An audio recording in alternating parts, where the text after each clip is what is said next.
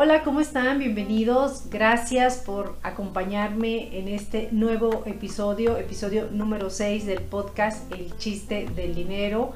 Este espacio que busca compartir con ustedes información relacionada con las finanzas personales, eh, que tenga la posibilidad de agregarles un poquito de valor a su vida y que sobre todo los ayude a reflexionar y a hacer los cambios que ustedes estimen pertinentes para mejorar su relación con el dinero. Les saluda Judith Chávez y antes de iniciar con este podcast número 6, los quiero invitar a que me sigan en mis redes sociales. En Facebook estoy como Coach Judith Chávez y en Instagram como El Chiste del Dinero, este proyecto que justamente va enfocado a las finanzas personales, a las emociones, a la espiritualidad y todo lo que tenga que ver con estar mucho mejor en nuestra vida. Y bueno, eh, en esta ocasión les traigo un podcast con información pues sobre el dinero que debemos de tener y algunas estrategias que podemos aplicar de acuerdo a nuestra edad. Entonces, pues vamos a comenzar y porque hablar de dinero y aprovechar cada etapa de nuestra vida es un tema me parece muy importante para poder gozar de las mieles de la estabilidad económica. Me encanta esa frase, las mieles de la estabilidad económica. La mayoría de los mexicanos especialmente nos gusta, nos hacemos de la vista gorda pensando en el famoso dicho, Dios proveerá. Pero la realidad es que hay que asumir un compromiso real con nuestras finanzas personales para construir nuestro futuro económico, porque nadie lo va a hacer por nosotros, ¿sabes? Lo vamos a hacer nosotros. Eh, hay unas cifras que nos ha proporcionado la, más bien las ha publicado la Asociación Mexicana de Afores y algunas encuestas de inclusión financiera que indican que solo el 60% de la población espera una solución divina a los problemas de dinero que vienen con los pasos de los años que entre el 20 o el 30% está del lado de las preocupaciones, de los preocupones, quienes todos los días se prometen que harán algo para mejorar su economía, pero pocas veces lo logran. Y también pues está el 10% que solamente alcanza la zona VIP, es decir, los que ahorran, los que planean y los que invierten. Así de que, pues lo primero que tenemos que hacer es ponernos a la obra, manos a la obra, para que el dinero no sea un dolor de cabeza. Y la fórmula es muy sencilla, realmente no hay nada oculto. Pues hay que abandonar la desidia y atender muchos retos financieros, algunos difíciles, algunos fáciles, pero conforme vamos eh, forzando la maquinita de la disciplina, dejando a un lado la desidia, pues podemos lograr por supuesto todo lo que nos propongamos y lo voy a plantear por etapas, eh, qué es lo que debemos de hacer a los 20. Si estamos en esa maravillosa edad de los 20 años, sí o sí hay que crear un fondo de emergencias. Si ya terminaste la carrera, especialízate, hay que preparar para tener mejores oportunidades laborales pero por supuesto no hay que dejar de divertirnos, esta es una edad muy importante en la vida. Yo creo que todas las edades son importantes, pero por aquí vamos apenas abriéndonos a la vida y queremos estar mejor. Entonces lo que podrías hacer es depositar el 10% de tus quincenas en una cuenta bancaria y reservar equivalente a tres meses de tus gastos para enfermedades, accidentes o desempleo. La verdad es que no es mucho la cantidad, del 10% es un muy buen porcentaje y eh, después, pues el, ahorro posterior hay que usarlo para la maestría o la especialidad eh, que te permita generar mayores ascensos y oportunidades de crecimiento, pues un mejor empleo y más ingresos. Y también hay que redactar nuestro presupuesto destinando el 70% a lo básico y el resto dividirlo en tu tarjeta de crédito, pues si puedes evitar tener una tarjeta de crédito esa pues muchísimo mejor pero también podemos distribuirlo al deporte, a la diversión o al entretenimiento. Entonces, 20 años, súper padre. Ahora que si ya tienes 30, sí o sí, échale kilitos a la cuenta de retiro y entrénate como un inversionista. Aprovecha la estabilidad de esta etapa, ahorra el 20% de tu ingreso mensual y repártelo de forma inteligente.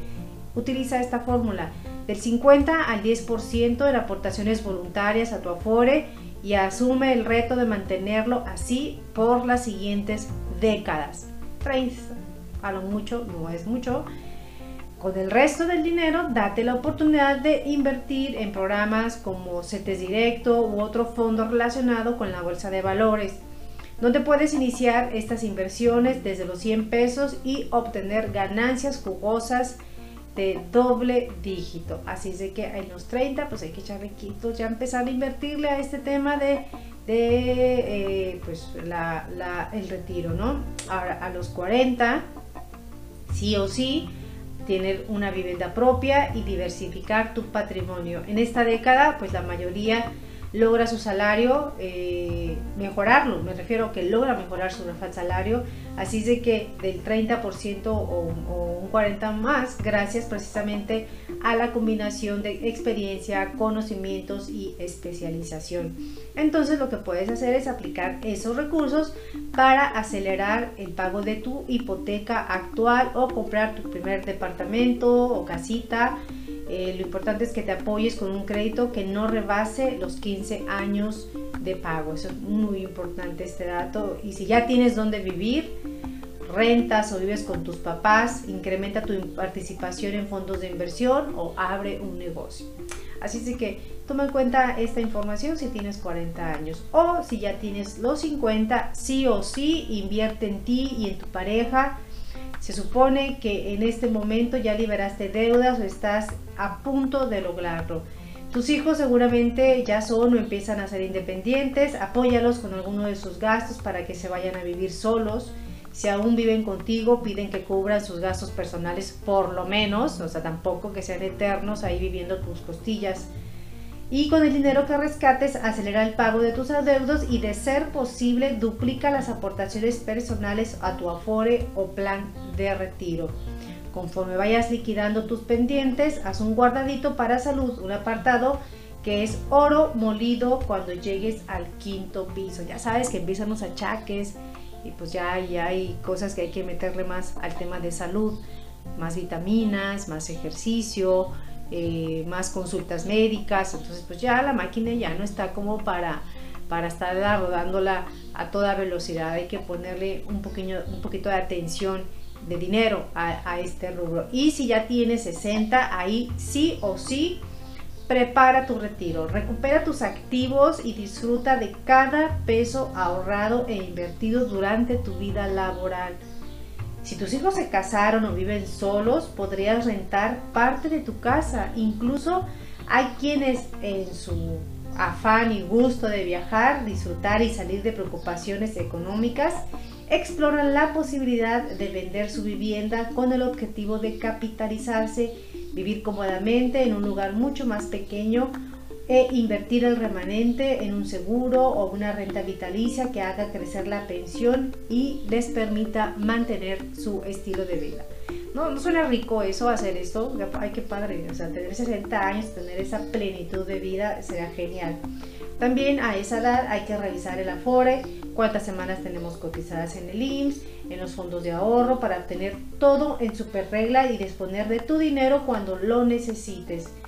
Todo suma, así es de que no descartes la ayuda de los programas oficiales de adultos mayores y al cumplir los 65 recupera tu fondo de, pensión y recursos de la subcuenta de vivienda del Infonavit o del Fobiste y busca asesoría o invierte en un pequeño negocio que pague tus cuentas. No importa en qué escalón de la vida estés.